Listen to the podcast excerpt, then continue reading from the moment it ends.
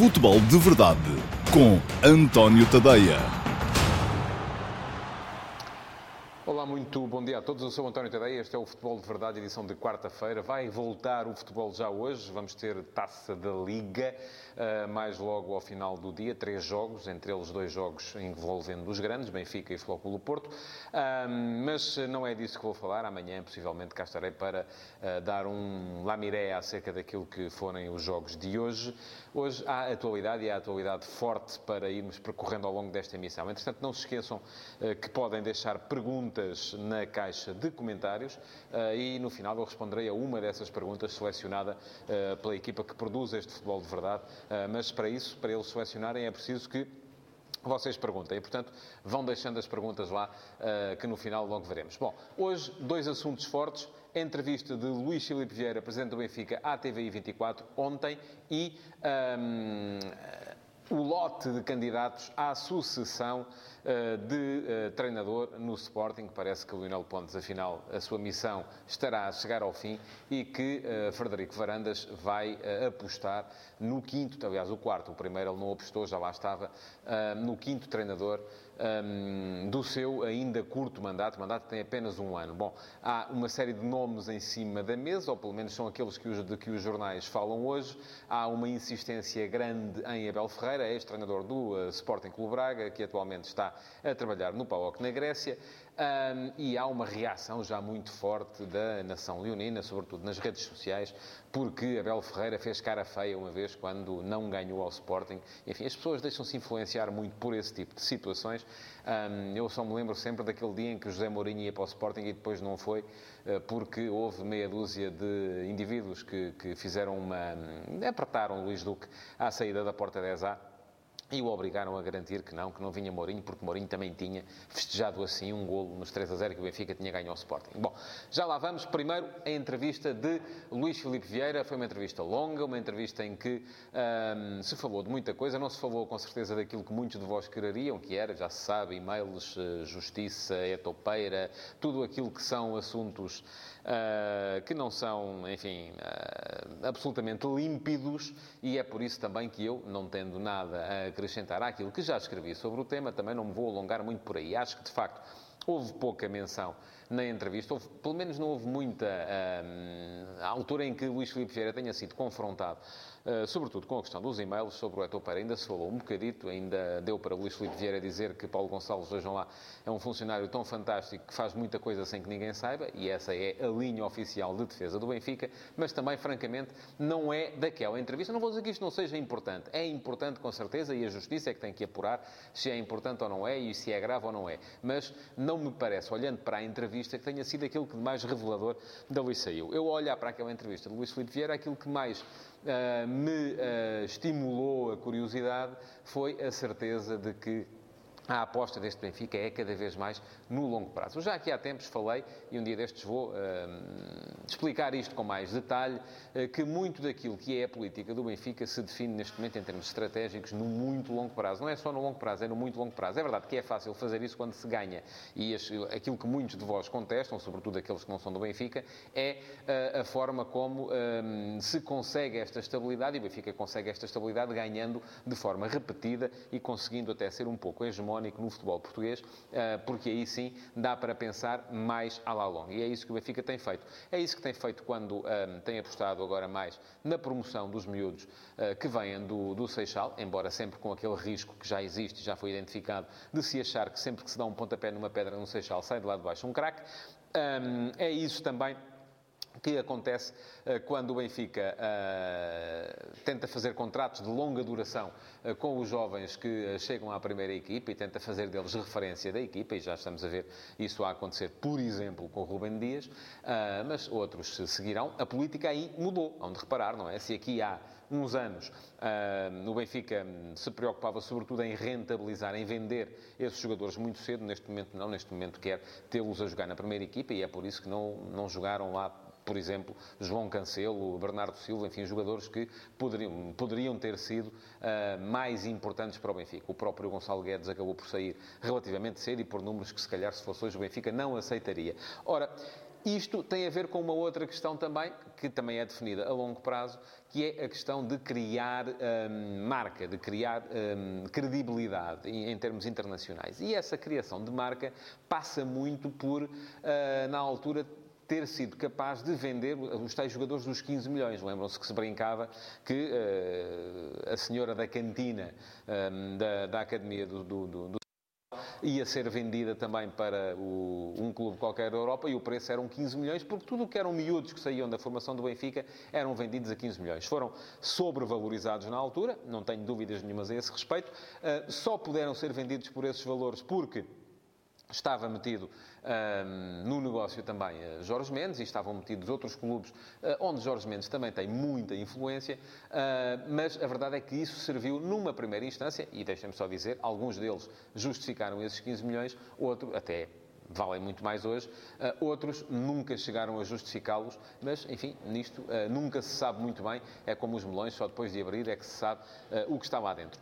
Uh, acontece que era muito importante para o Benfica, nesse momento, começar a criar uma marca através da sua formação. E essa marca tinha que ser criada assim. Uh, não havia tempo para outra coisa. Neste momento há. Neste momento o Benfica já tem tempo para ter os, os jogadores a alinhar na sua equipa principal, um, porque, eh, Luís Felipe Vieira voltou a falar nisso ontem, tem o sonho de voltar a uma final da Liga dos Campeões. Não creio que seja hum, nem neste mandato, nem possivelmente no próximo, eh, que o Benfica possa lá chegar. Não é uma coisa que eh, esteja para acontecer nos tempos mais próximos. E porquê? Também já falei disso aqui. Uh, enquanto uh, o Benfica, ou o Flóculo Porto, ou até o Sporting, que neste momento está uh, em baixo, mas que tem uma massa associativa também grande e poderá eventualmente sonhar e aspirar com essa possibilidade, ainda há 14 anos esteve numa final da Taça UEFA, não creio que qualquer das equipas portuguesas possa estar de forma consolidada no topo do futebol europeu enquanto estiver a competir numa liga que é limitadora, como é a Liga Portuguesa, uma liga onde as receitas são muito inferiores a qualquer eh, das cinco grandes ligas europeias, onde são até inclusive inferiores às receitas da segunda divisão da Inglaterra ou da segunda divisão da Alemanha, portanto, isso já nos leva a pensar e não creio também uh, que isso possa acontecer enquanto um, os clubes portugueses não possam vir a ser inseridos numa realidade global, e estou a falar sim da Superliga, uma realidade global onde possam partilhar a receita dos maiores clubes da Europa. Só quando Benfica, Flóculo Porto, Sporting, seja quem for, Sporting Clube Braga, se conseguir lá chegar, Vitória Sport Clube, enfim, the more the merrier, mas só quando. Uh, os clubes portugueses puderem estar nessa, nessa realidade, a partilhar as receitas desses grandes clubes europeus, tendo como core uma grande liga, é que poderão aspirar a bater-se com eles de igual para igual, de forma consolidada. Enquanto isso não acontecer, podem acontecer hum, situações episódicas, como foi a do Ajax do ano passado. E reparem que a super equipa do Ajax do ano passado, que era claramente uma equipa episódica, porque já foi desmembrada uh, devido ao sucesso, acabou por baquear e não chegar à final da Liga dos Campeões. Portanto, parece-me que sim, que essa, hum, esse sonho anunciado de chegar a uma final europeia é uma coisa para o muito longo prazo, não é sequer para o longo prazo. Uh, não sei se Vieira fala dele também para formar marca, se fala dele para por efeitos de cosmética, para hum, poder manter os benfiquistas eh, motivados, ou se fala dele porque tenciona ainda ficar tempo suficiente para lá chegar. A verdade é que o Benfica está a posicionar-se, tem gente na direção da European Clubs Association e isso é muito importante, porque é importante que os clubes portugueses possam ser defendidos numa realidade como essa. Foi isso que a entrevista de Luís Filipe Vieira me deu, um, sobretudo, que mais me estimulou, uh, mas, enfim, já sei que aquilo que interessa uh, é falar de casos judiciais. Eu isso, enfim, tenho que esperar que a Justiça acabe por uh, dizer de sua justiça, passo o pleonasmo, porque uh, não tenho capacidade para uh, me sobrepor aos tribunais naquilo que é o Estado de Direito português. Sporting. Sporting está neste momento numa situação uh, muito complicada em termos uh, futebolísticos. Uh, a equipa não ganha, a equipa sofre sempre golos, parece claramente que não está a funcionar.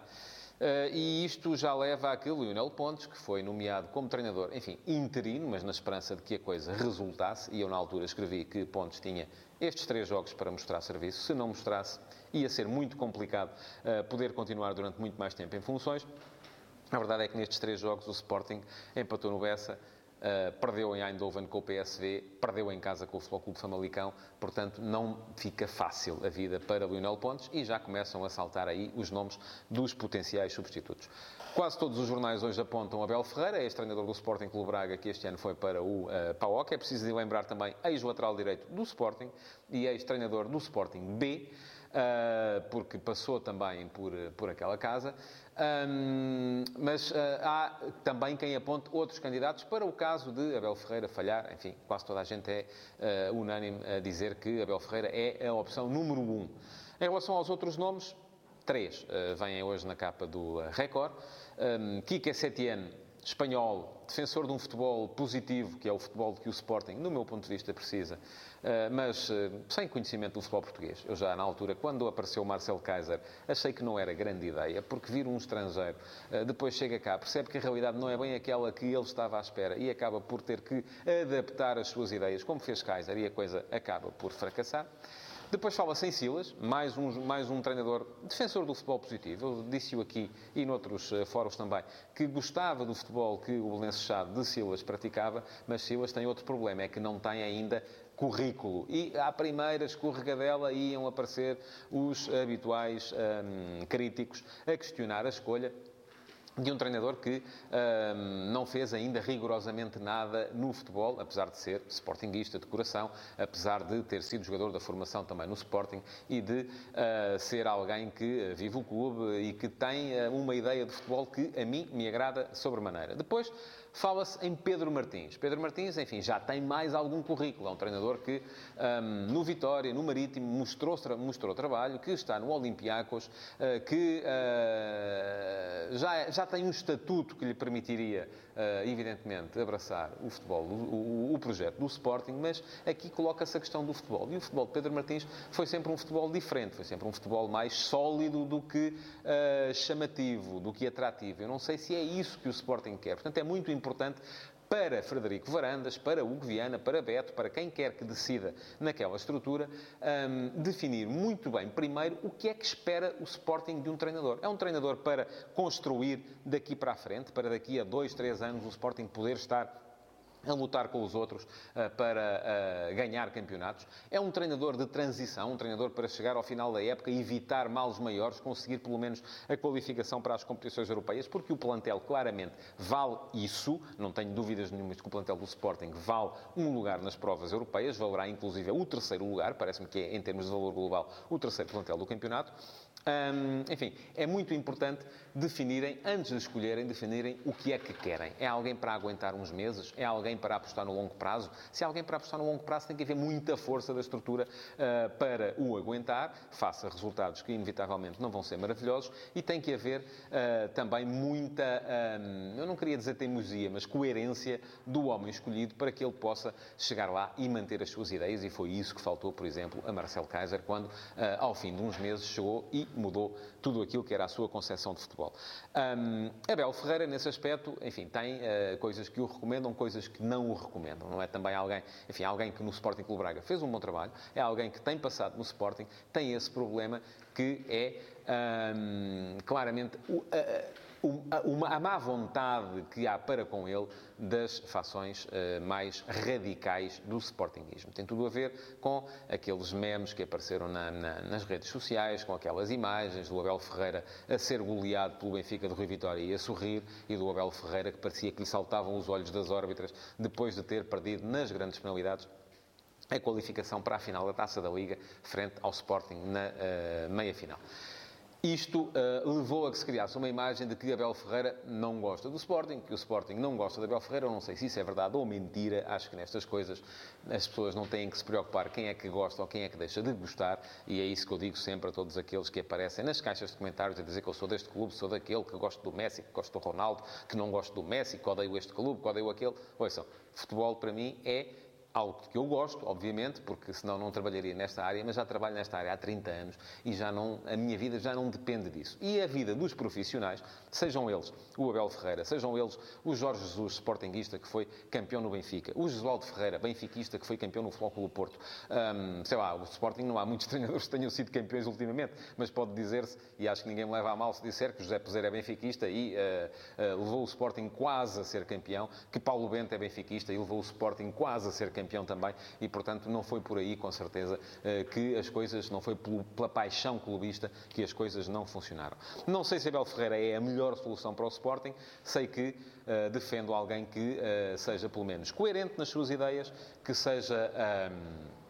Capaz de as manter e, sobretudo, eh, uma estrutura que seja capaz de defender o seu treinador e é aí que esta estrutura do Sporting, também porque não tem feito as melhores apostas, e já o expliquei ontem, tem fracassado de forma repetida. Bom, vamos passar a responder à pergunta do dia, e estava aqui à procura do telemóvel.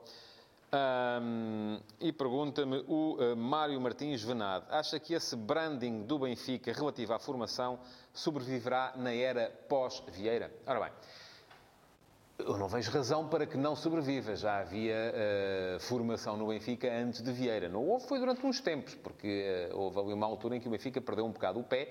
Uh, e mesmo com Vieira também não houve nos primeiros, vou dizer, 14 anos de mandato, não é? ou 14 anos de presidência, assim é que é. Portanto, hum, acho que não é uma coisa que tenha necessariamente a ver com Vieira, tem a ver com uma política e com uma coerência que o Benfica tem mantido nos últimos anos. Eh, mas para isso, conforme digo, depende sempre muito da capacidade de ganhar, porque só se consegue apostar eh, de forma consolidada em políticas de longo prazo, como é indiscutivelmente a política de formação, eh, quando se ganha. Quem não ganha não consegue. É impossível. Quem não ganha, quem está a ser pressionado permanentemente para obter resultados, quem está a ser permanentemente criticado, quem está a ser permanentemente cercado nas tribunas e nas garagens, quem está a ser permanentemente permanentemente causticado uh, por opositores uh, na, na, na, em cada debate, não consegue apostar na, no longo prazo. E é isso que pode ditar que este branding, conforme lhe chama, possa chegar ao final do Benfica. Não creio que tenha necessariamente a ver com Vieira, porque se a política é boa, com certeza quem vier a seguir, e não sei quando será, vai querer mantê-la. Pronto, chegamos ao fim do Futebol de Verdade de hoje. Não se esqueça de reagir, de pôr like, de uh, comentar, de partilhar, uh, porque é muito importante para que os vossos amigos também possam assistir a este programa.